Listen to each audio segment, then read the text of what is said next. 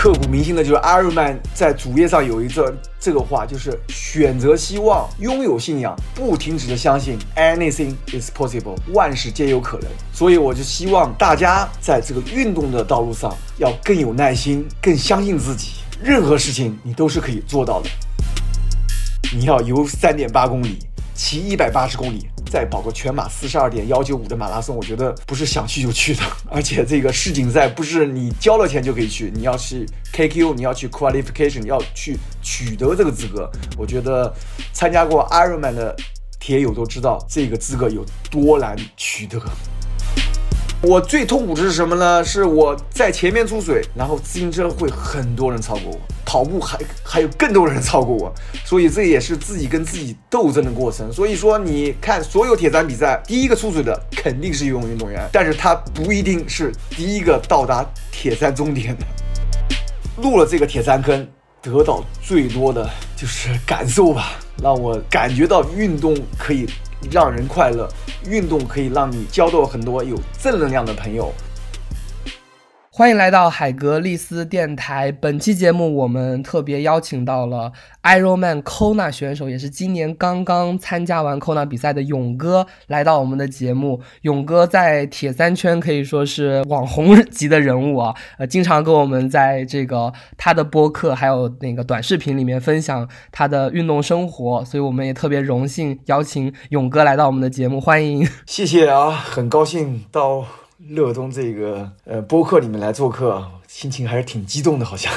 勇哥跟我特别有缘，以前都是游泳运动员，后来也是工作中慢慢发现了这个铁三，觉得特别好玩。然后勇哥也是之前是这个专业运动员，老一辈的专业运动员啊，那个时候练的话，其实条件各方面，呃，练起来其实更加的艰难一点，我觉得。九八年退的役，然后就去了德国去留学嘛。去德国是科隆体育学院吧？对，我两千年去了德国科隆体育学院，也是很多我觉得运动爱好者、运动员向往的这个特别棒的这个。体育学院嘛，我当时大学的那个导师叫做张辉教授，他也是科隆体育学院的，研究乒乓球的那个技战术的，你知道吗？世界比较小，张辉张老师是跟我一起去德国的，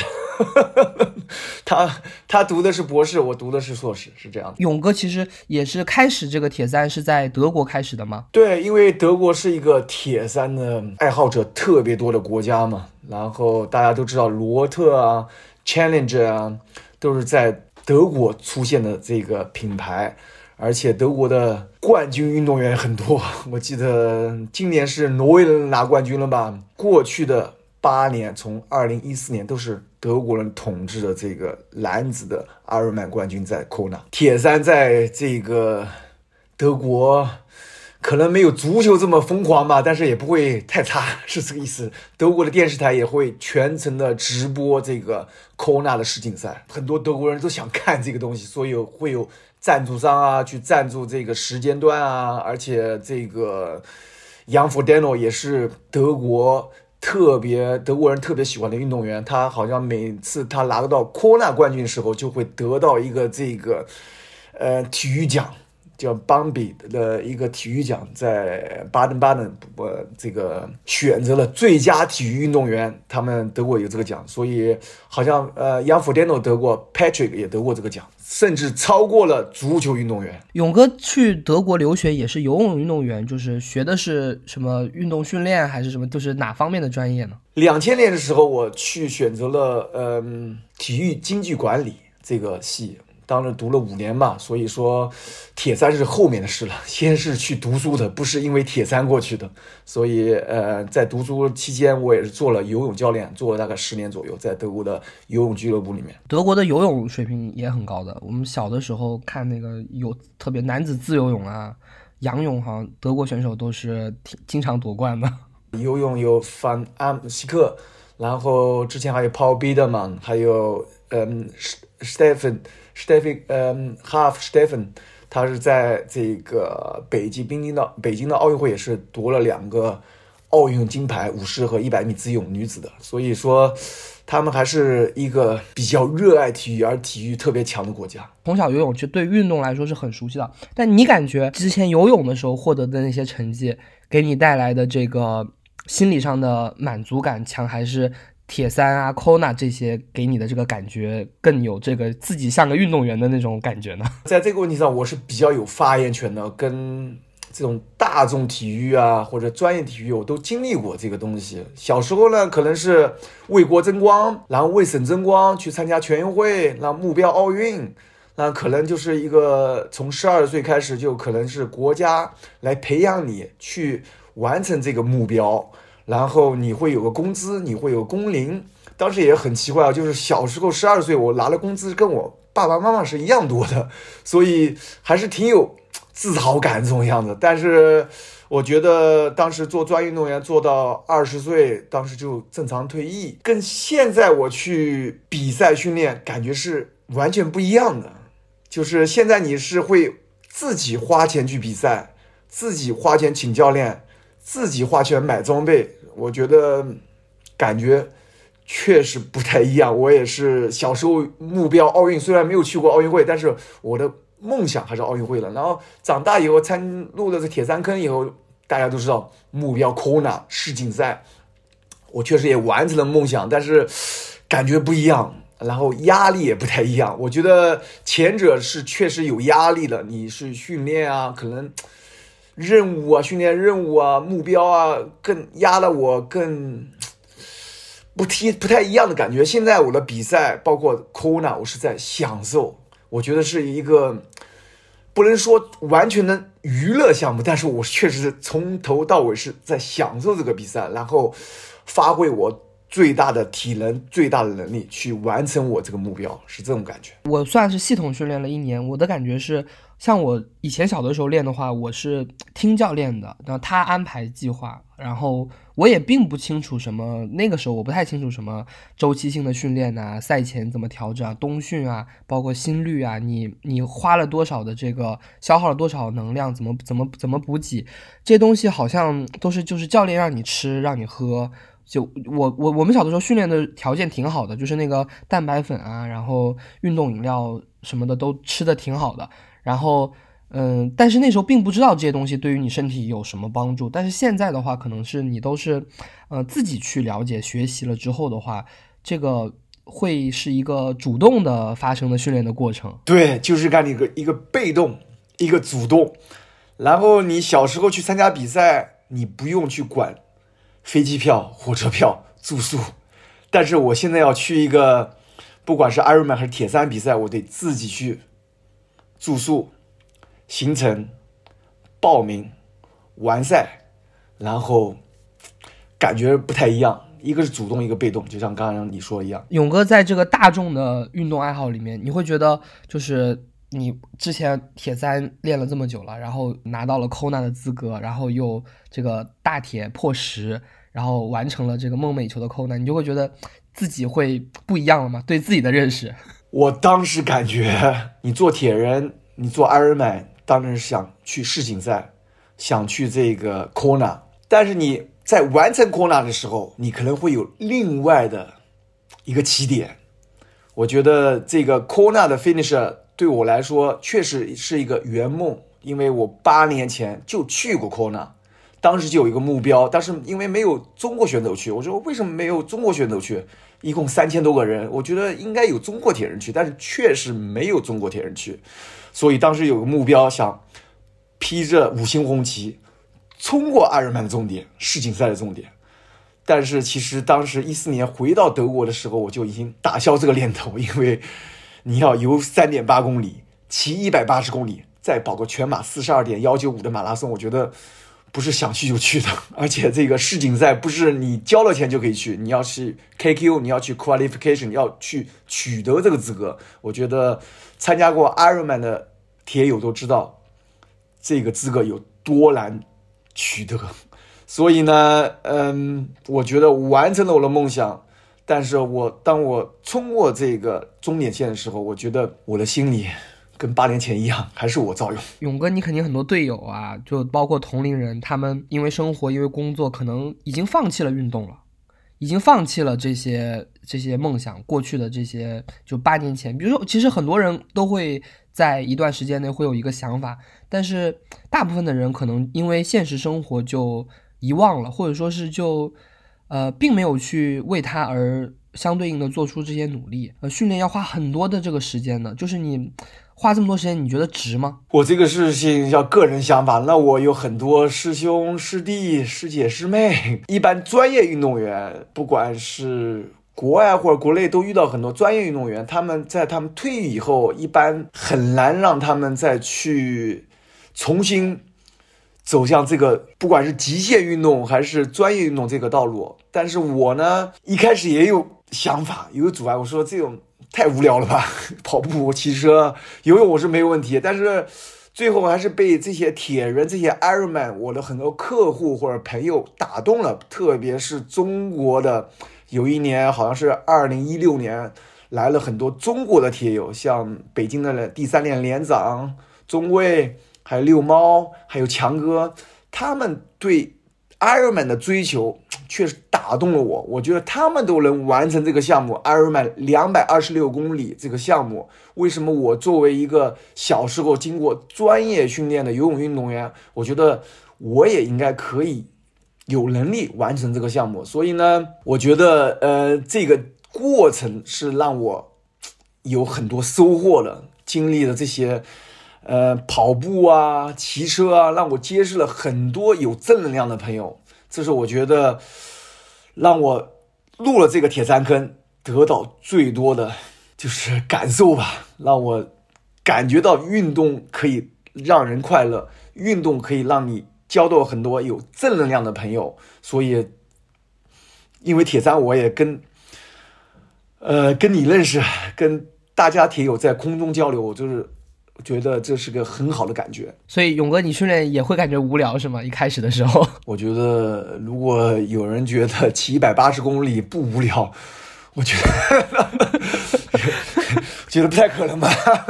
跑四十二公里，你都是。我觉得都是一个人，你有时候会碰到一些人，但是我觉得各个都有个人都有个人的计划，都有了个人的工作。确实，你有可能在周末的时候可以组队一起跑步，一起去骑车，但是大多数你训练的时候，不管是早晨还是下班后，你。大多数是一个人去进行这个训练的。那那个时候有什么东西在支撑着你吗？就完全是信念，还是一种目标？就是个人觉得目标和梦想是不一样的。我当时八年前，我有个梦想，披着国旗冲过终点，这是梦想。梦想并不一定会实现。就像我有一个奥运会的梦想，我特别小时候特别想去奥运会，但是梦想确实是梦想，你是很难实现的。然后目标呢，你。是有机会实现的。你给自己制定目标，今年跑十公里，明天跑呃十五公里，然后这个是可以实现的。然后我觉得，嗯，你你有起伏的，你在给自己制定目标或梦想，你是有起伏的。所以说，我觉得，呃，八年前我的梦想可能就是想想而已，并不是说不一定说一定要实现。所以说，这也是一个过程吧。勇哥，你在这个进行这些这个。耐力型运动的时候，你觉得这个之前你的这个游泳的基础对你的帮助大吗？首先呢，我是游泳运动员，专业运动员，这个对我铁三是绝对性的帮助，百分之百有帮助的，不会有不帮助。但是你要知道，这个铁三是三个项目组成的，那你这个游三点八公里游泳，大概平常人游一个小时，我大概游五十二到五十三分钟，这个在我。全部的铁三的距离，我说十个小时，其实十分之一都不到，你懂我意思吗？所以我最痛苦的是什么呢？是我在前面出水，然后自行车会很多人超过我，跑步还还有更多人超过我，所以这也是自己跟自己斗争的过程。所以说，你看所有铁三比赛，第一个出水的肯定是游泳运动员，但是他不一定是第一个到达铁三终点的，所以。这个是游泳运动员确实有帮助，但是确实有弊端，因为游泳运动员的脚腕都很软，你知道吗？就是像脚蹼一样，像海豚这个鳍一样很软。但是这个弊端就是在你跑步时候，脚也会发软。所以说游游泳快的人跑步都不快，自行车就更别说了。我自行车最差的，所以在自行车这个占了百分之五十以上的距离，我是吃亏很大。所以说。一是有帮助，肯定是有帮助的。但是我觉得铁三比赛最重要的还是骑车，包括马拉松，这是最最重要的一个项比赛。一般决一胜负都是在马拉松里面决一胜负，并不是在自行车里面。强的这个跑步选手，奥运会也是这样的嘛？游泳基本上同时出水，然后自行车也是同时的，就是看最后一两 K 的这个跑步。对，但是奥运会跟 Ironman 这个长距离二六不太一样，奥运距离是五十公里吧，五十一公里，但是奥运会的游泳是特别特别重要。因为参加奥运会前十名应该都是游泳运动员，因为他们要跟第一个集团出水，他们是可以跟车的。就是你要如果跟不上第一集团，你就落住了。然后你自行车不一定跟强，呃，特别强，但是你一定要跟上就行。所以游泳和跑步是特别重要，跟这个大铁不太一样。大铁可能是这个长距离啊，或者这个自行车比较重要啊，然后有个跑步，然后游泳如果稍微弱一点是没有问题的。一般来说，游泳队就是练得不好的，就去练有铁三和现代五项啊，或者转到这个水上项目当中去。就你在心目中最早的时候，会对这个运动里面会有这种鄙视链吗？觉得啊，我以前游泳练得这么好，我不玩这些别的运动了。确实会是这样，因为他们铁三队招生一般都是到游泳队来招生，很少去到田径队来招生的。确实有些运动员，他这个游泳确实不是太靠上。然后，但是他们也想继续进行这个专业运动员的，不管是工作还是事业为好，他们会转到铁三，然后呃还有现代五项吧，这个都是需要需要游泳技能的。所以呢，他们这个转呢，可能因为他们会挑嘛，铁三都会来挑，看你会不会跑步，你游泳可能说稍微差一点，但是你跑步好，自行车好，那就是一个好苗子。所以我认识了很多铁三的运动员，都是从游泳队。转过去的，这样子会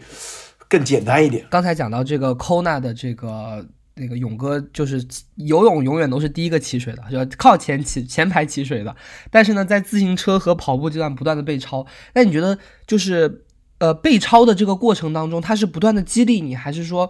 就是会失，就是人是会失望的嘛？就是啊，我以后再也不想弄这个了，就太丢脸了。因为其实专业运动员会有这种呃。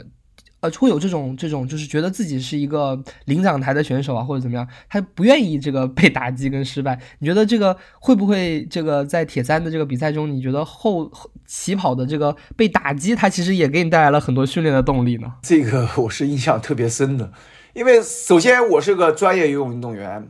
或者专业运动员，所有的运运动员不管什么项目。你都是不服输的，你是想赢的，想在别人前面的。那我第一次的铁三这个经验呢，就是我第一次比的是标铁，就是一点五公里游泳，四十公里骑车，然后加上十公里的跑步。其实现在听听并不是很长，但是当时第一次确实感觉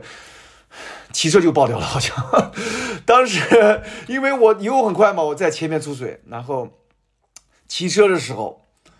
别人超过我，你是想挣扎的，想跟他。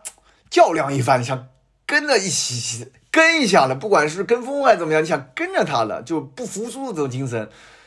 但是两三次你就发现你根本就跟不上，所以呢，后面就就是已经不挣扎了。然后的话，嗯，那你当时我记得这个骑车的时候就有大概至少五十个人，至少五十个人超过我，就已经很。已经资金给打击的不行了，然后跑步又有五十个人跟着我，就最后就没有反击的能力了，就是觉得能完赛就完了，就这个意思。然后这是我第一次作为一个游泳运动员参加铁三的经验，我觉得所有的游泳运动运啊，所有的游泳运动员都会有这个经验，就是你前面游泳特别轻松，然后出水就会被别人超，所以他们有时候你可能在游泳这一点五公里的时候超了一。超了一分钟、两分钟这样子，他可能前三公里就给你追回来了，可能是这样子。所以我觉得，但是呢，我觉得你并不说失败吧，因为我觉得铁三这个运动对我来说，我并不是跟他们去较量，我是干跟我自己去比赛，并不是你一个铁三比赛，像我去空了有五千个人，那你说在五千个人中拿前。第一名或前一百名、前两百名是很难很难的事情，所以一般铁人阿尔曼都是跟自己去比赛，去完成这个项目。所有去 Kona 都是去完赛为目标的，很少一部分像专业运动员或者在呃年龄组排前面的，他们是追求成绩，但大多数是以完赛征服自己。到达这个终点为目的的，所以为目标的，所以我也是以着这个心情去享受比赛，去享受 Kona 这种气氛。所以当时去了 Kona，我觉得这个记忆还是在我的脑子里面的，是。永远不会忘记的，所以科纳这个地方还是挺神奇的地方。我我在这个勇哥的播客里面听到勇哥说，经过了这几年的这个练铁三之后，你其实对这个运动有了重新的理解。呃，可能一开始的时候是会对成绩有这个目标，对于这些对于这个比赛的话，可能会设置一个比较。比如说比较高的一个巡航的速度啊，或者说配速，但到了后面可能他很难坚持，就是那时候心态会跟这现在的比赛的这个心态会有很大的变化。能不能讲讲，就是这个心态的转变是经过了哪一些事情吗？我参加从这个二零一四年去了 Kona，然后下定决心去入这个坑，中间也经过一两年啊，然后到第一次这个呃铁三比赛，我的心态是有很大的变化的，因为。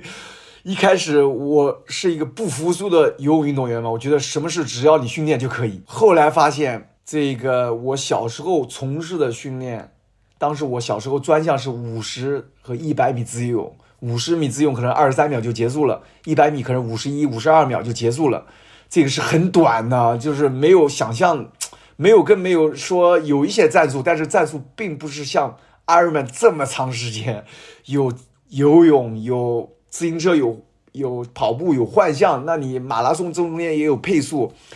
所以呢，第一次完成阿尔曼以后，我就觉得是通过大量的训练、大量的积累，我就能达到我的目标。比如说去 Kona，比如说破十。但是第二年的这个比赛，因为第一年我就取得了十个小时五分钟嘛，也没有正常的训练，就是边玩边练，就到了十个小时五分钟这个节点。然后第二年我的目标不是破十，我的目标是九小时三十。我觉得我好好练一年，可能九小时三十很很轻松就完成了，然后就可以去空大了。然后没想到第二年去了奥地利的克拉夫福特，不但没有进十个小时，还退步了四十分钟。当时好像是特别慢嘛，十个小时四十分钟，我就。特别不理解为什么我练了一年跑步、自行车都长这么多，游泳当时也快了一小一分钟吧，但是我的成绩反而慢了四十分钟，很多了，我觉得是这样子。然后后来总结一下，到今年嘛，我觉得是没有耐心，没有这个定力，就是有出现事情你会很急，所以我觉得这个八年给我参加这个艾尔曼会让我很有耐心，跟我小时候去训练也不太一样，因为你很长一段时间。你会出现很多状状况，你会有时候撞墙，会抽筋，会饿，会呃闹肚子。就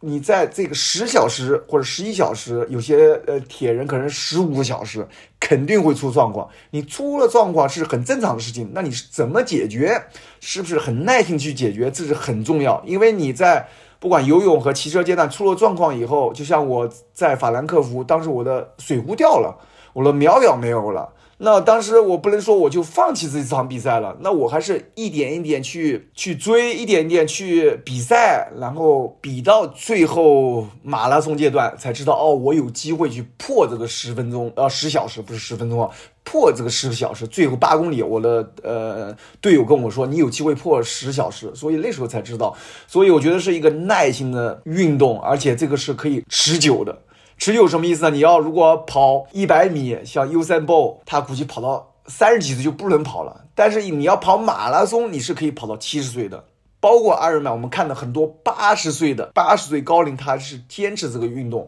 我觉得这个是一个长久的运动。我没有看到哪跑百米赛跑或者五十一百米自由泳能坚持到五十岁以后。可能四十岁，我听说过美国有个女的到四十岁还比五十米自由泳啊。但是我觉得五十岁以后是不可能的。但是在这个神奇的项目阿尔曼或者马拉松里面会出现这个耐心。是靠一场一场比赛和慢慢的这个训练当中来累积的，因为因为其实你的数据训练是非常重要的。如果你没有码表的话，有些人都不会骑车了。是这意思。然后，但是我呢，作为我造勇，我知道我的最好成绩一百八十公里，当时骑了五个小时十八分钟，五个小时十八分钟，这个配速是三十五公里每小时，三十五公里每小时，而且是有上坡下坡的，有上坡，爬升是多少？一千六吧，在法兰克福。所以当时我这个最好成绩是没有码表的，是我当时过了三十公里，我的水壶就掉了，因为我的码表在水壶上面，所以是当时盲骑的，说根据自己的感觉，没想到又没有功率。又没有配速，又没有心率，情况下骑了五个小时十八分钟，但是五小时十八分钟结束，你还有个马拉松。当时我跑了三个小时三十三分钟，我觉得马拉松跑三个半小时也是一个很好的成绩了吧？我觉得应该是五分配速，我觉得这到马拉松里面也是很好的成绩吧？何况你之前还游了三点八公里，骑了一百八十公里，所以我觉得这个耐心，这个对这个项目的认知。所以帮助了我在法兰克福破了十个小时，也帮助了我在法兰克福 KQ 就是取得了 Kona 的资格。那换句话说，是不是有的时候你说没有码表也能骑出最好成绩？是不是数据反而限制了有的时候的发挥呢？比如说你可以骑得更好，但是你因为平时训练大家都是非常的这个针对性的，就是非常的数据化和精准的嘛。你看了码表，看了心率，你就控制自己。现在也是高科技嘛，这种体育运动为什么这么吸引人呢？就是有多变规律嘛。那这个高科技肯定是高科技，然后像布鲁姆菲尔特、伊呃古斯塔伊登，他们都有呃像这种特别特殊的去测令你的血糖，你什么时候该补给，你心率怎么样，你有这个知识是好的。但是我觉得你运动员的感觉还是特别重要的，所以说。我觉得在这个比赛当中，不管是业余的还是职业，都会发生很多事情。你出现问题，你怎么去解决是最重要的，并不是像一个机器人一样只看到这些数据去比赛。我觉得这个他们，你想想看，你自跟自己比赛，那专业运动员是跟对手去比赛，那对手肯定是有变化的。那他们全程有五十五个运动员，那你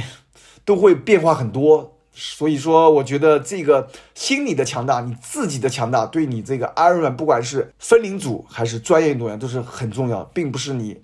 很棒的先进的这个工具了，这秒秒秒表啊什么之类的。勇哥在这个呃平时的生活中，还有在这个呃你的短视频啊，在里面，其实给人感觉就是非常的自信，然后非常的这个享受这个运动啊。无论是专业运动员还是所有的这个爱好者，其实大部分的人。的这个运动都是伴随着呃失败呀，然后受伤啊，还有像之前那个勇哥说的，有不断的有一些小的这个问题。那么这个自信心是怎么来的呢？我觉得这个自信心跟家庭、跟你成长、你的个性还是比较呃重要的。就是我从小长大就是一个运动家庭，我的父亲。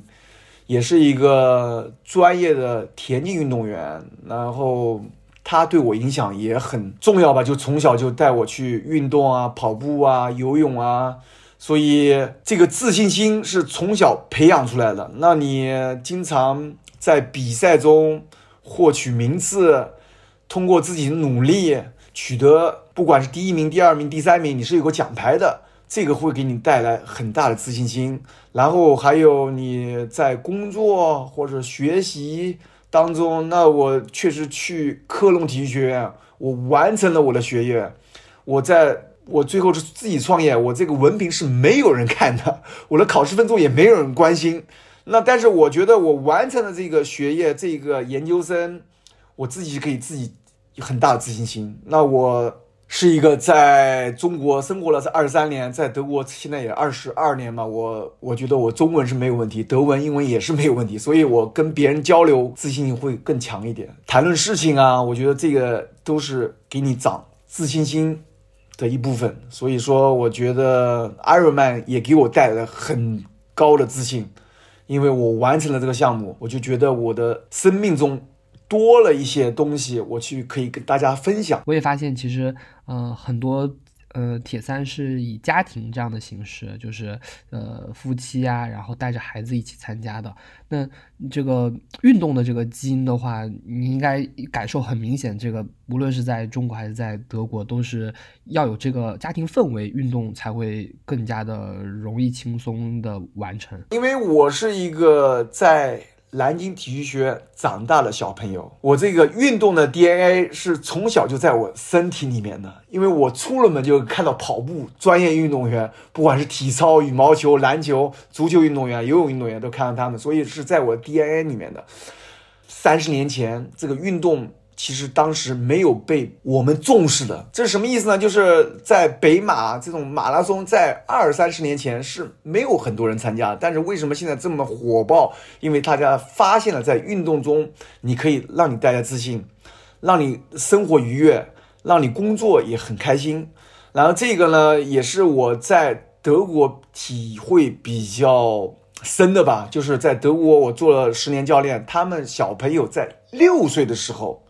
六岁的时候就开始学游泳，有时候更早，可能四五岁就有一个 baby swimming，有呃小朋友的游泳。所以呢，他们在这个小学开始之前就已经会游泳了。他们会泳什么意思呢？就是有一个小海马的标志，他说能游二十五米，随便什么姿势，然后可以潜泳，可以跳水，然后这个叫会泳。他们在六岁、七岁就解决了。如果在俱乐部继续留下来的话，那就可能会学叠氧蛙字，并不一定会说去专业队去参加这个。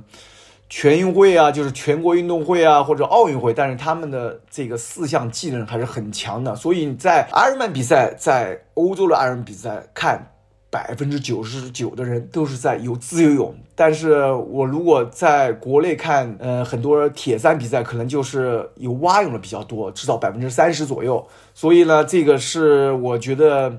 我们可以提高了在这个运动，但是现在我觉得，呃，体育在小学，不管小学、中学，都是比较重要的一个课程。我觉得是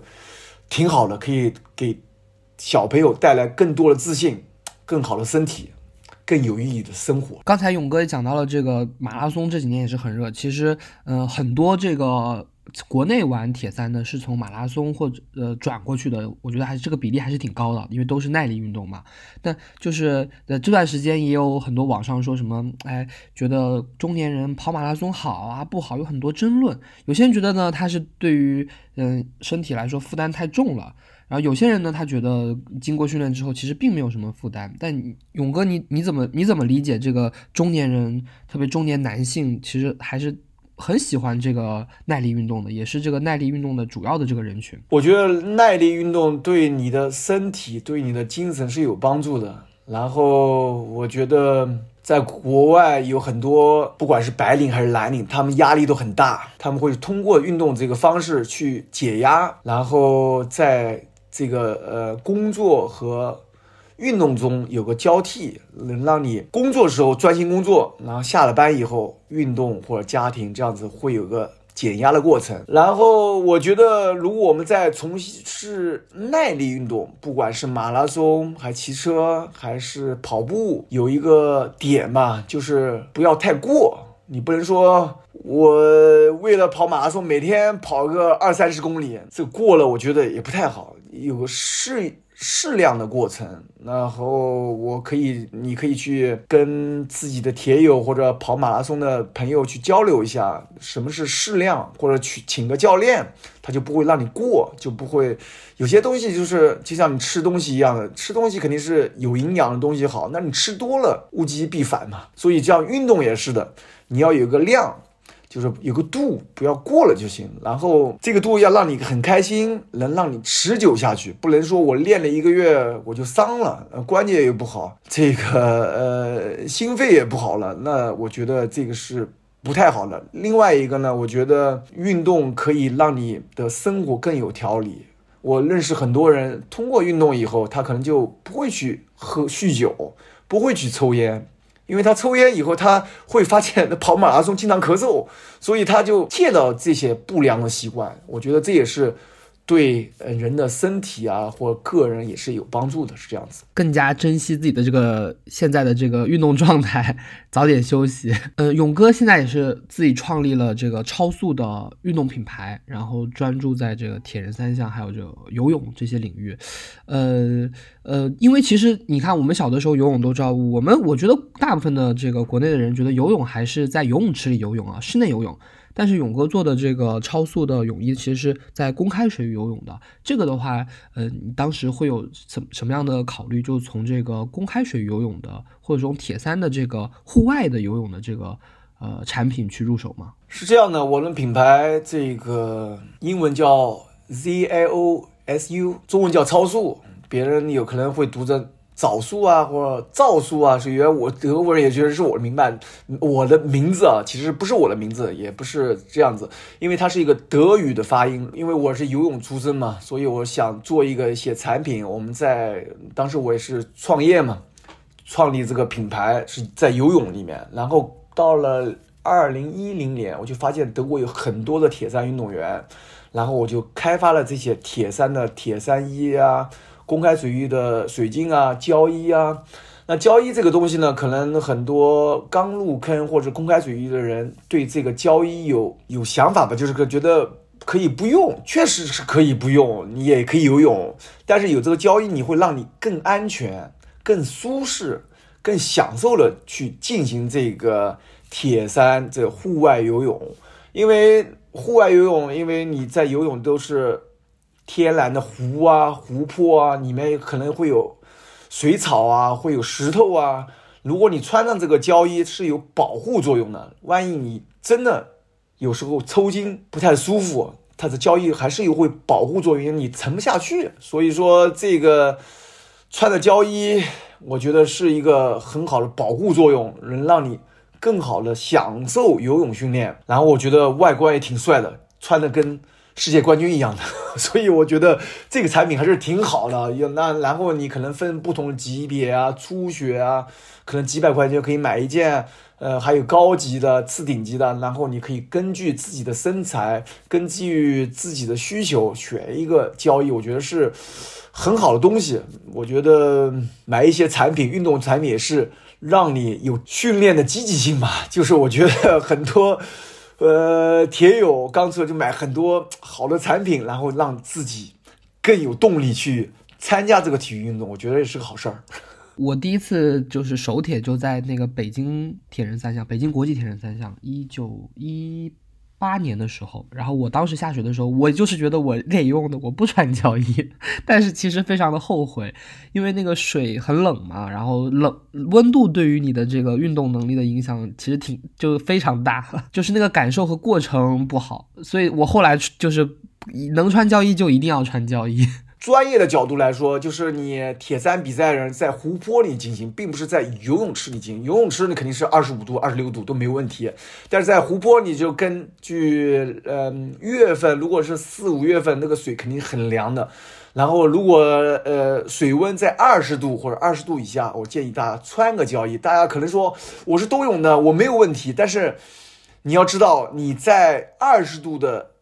水温情况下游一千五百米，你要。损失多少能量？你不是游完泳就结束的。我觉得铁三比赛是在跑步阶段才刚刚开始，特别是阿尔曼这种距离，所以在有效的保温，这个保持你的状态是非常重要，并不是你游泳不穿胶衣，其实可能你说我只卖了十秒钟、二十秒钟，但是你流失了很多热量，这是对你后面的比赛有。致命的关键性的，所以说我觉得，呃，一个专业的我们喜欢这个运动的人，我觉得应该专业和科学对待产品。你并不一定买很贵的交易，但是买一个初学交易，能让你安全的完成这个一千五百米或者三点八公里的比赛，这是非常重要的。我也希望在这里。